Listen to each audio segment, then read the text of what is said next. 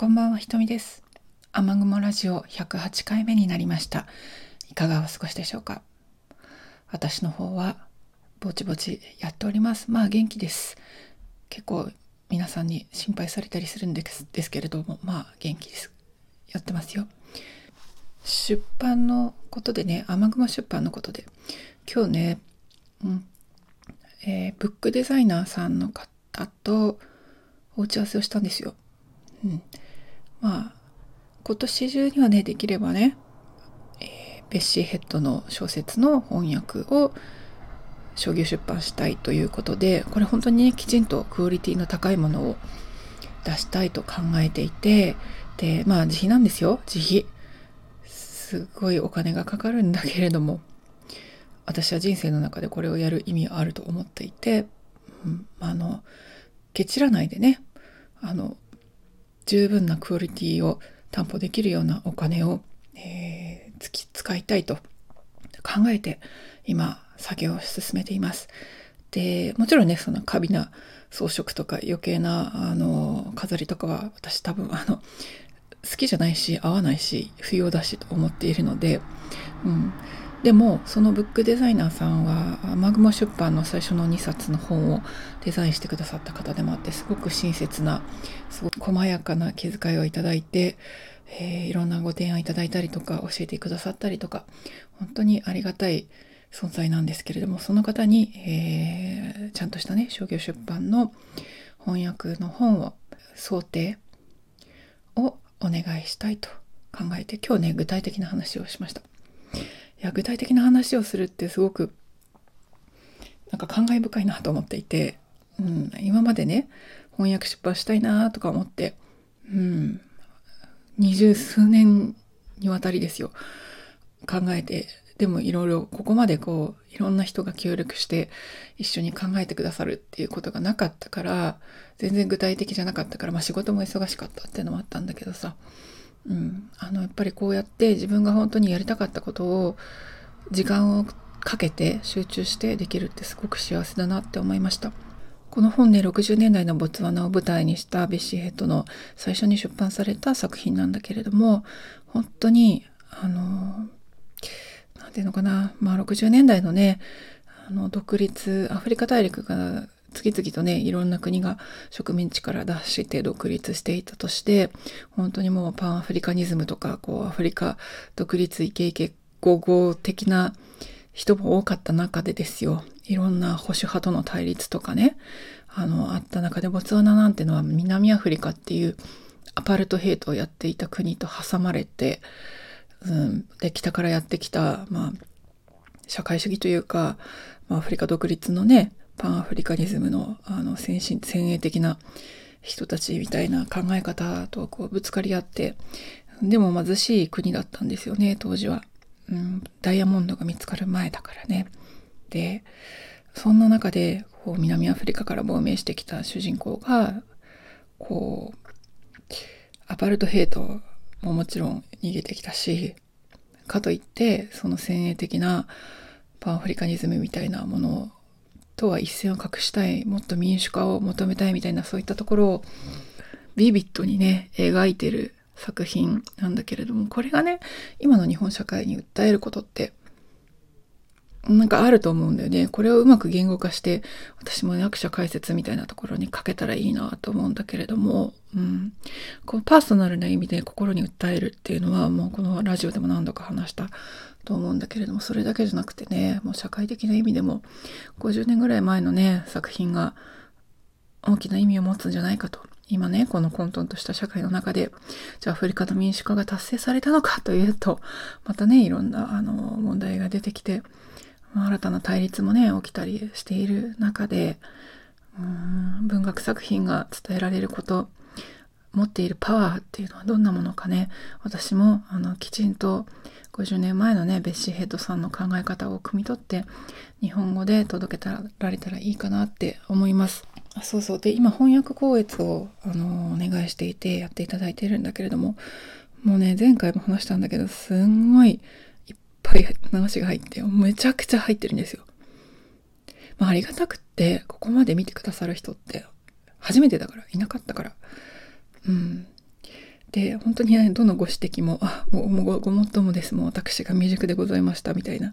あのちっちゃくななる気持ちだけれどもねちっちゃくなる気持ち。うん。まあ、ありがたいですよ。でもやっぱり思ったのが国際協力系の実務の仕事してきたじゃないですか。でやっぱ私の書く文章硬いとか言われてもう硬いよコンサルみたいだよとか言われてまあコンサルとか言われたくないんですけど。うん、文学作品だからさ、うん、でももっと驚いたのが国際協力業界でバリッバリやってこられた方なんですよその方。今ねリタイアされていて、まあ、私の親に近い年の方なんだけどすごくあの面倒を見てくださるっていうか今でも気にかけてくださる方で、もうね、お仕事一緒にしてたの十数年前なんですよ。それ以降まだねこうやってやってくださるっていうのは本当に貴重な存在なんだけれどもそういう国際協力業界でゴリゴリにやってこられた方が書かれるこう書かれるというか手を入れる言葉がすごくね柔らかいの。びっくりしちゃった。なんか文学作品にねこっちの方が絶対いいわって、うん、あの私がもう全部全部あのほとんど全部 100%99.9% ぐらいもうあもうこっちの方が絶対いいわっていう風になって直させていただいてるぐらいうんなんかやっぱアートのセンスというか芸術的センスがある方っていうのはやっぱりいらっしゃるんだなってすごく思うんですよ。まあ、実務の世界だとねなんかあんまりこうそれっぽくないような人が多いけど私やっぱり実務の世界と文学の世界とか芸術アートの世界とかっていうのをうん網羅しているというか全てに全てにって言ったらおかしいな。でもそういういろんな方面にやっぱりちゃんと心を置いているっていうのかな。うん。まあ教養があるって言ったらちょっと平たい言い方すぎるんだけれども、うん、やっぱりその全てがあってこそなんかこう素晴らしいものができるんじゃないか人に届けられるんじゃないかと思うんですよ。これは文学作品っていうことだけじゃなくても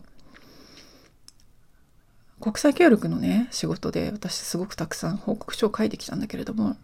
ぱりその報告書の書き方の中でもさすごいあの正直言って途上国の人たちをねあの上から目線であの否定的に書いたりとかする人って実はまあいるんですよ。でもねその中でもやっぱり私もずっと思ってきたの。あのアフリカが好きでアフリカに関わりたくて仕事に入ったパターンだからうん愛を持って報告書を書きたいなってすごく思ってて、うん、報告書ってアウトプットも決まってるしさやることももちろん決まってるんだけどその中でもやっぱり色をつけたいというか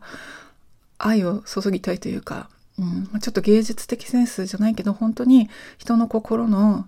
痛みとかを理解して人の心の動きも理解して反映して汲み取ってできるだけのことを書きたいって思ってきたからさ。今度は今あのしばらくねその国際協力の仕事を離れて文学作品にもう今まで夢みたいなことだったからねこのベッシーヘッドの本の翻訳に注力できるフルタイムの時間があるっていうのは。でこの時間を活用してもう魂を注ぎ込んで今度はね実務家として仕事してきた私っていうのも大事なアイデンティティだからやっぱりそれを文章に反映させるっていうわけじゃないんだけど、うん、でも絶対あると思うんですよ影響は。文学作品だけアートの世界だけっていう風に生きてきた人とは多分違う。否定するわけじゃないよ。否定するんじゃなくてちょっと自分らしい魂の込め方っていうのがあると思うんだよね。もう本当にその方のね光悦見てすごくそういうことを考えちゃった。うんだから本当にいいものになると思う。でね今日はブックデザインの方と、まあ、お話をしていろいろお話ししたんだけど今年はねあの余裕を持って本当にいいものを仕上げるためにできるだけのことをやっていきたいということでご協力いただくことになりました。本当すごいいい方に巡り合ってよかった、うん、なのであの早く皆さんにこの本をお届けしたいなって思ってます。でね雨雲出版で出している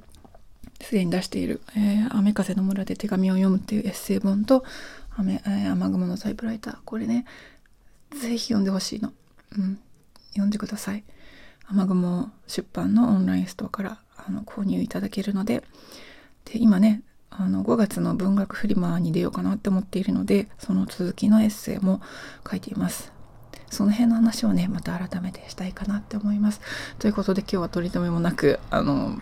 日記的な、えー、ラジオでございました。ということで、雨雲ラジオ108回目、瞳でございました。良き夜をね、お過ごしください。ごきげんよう。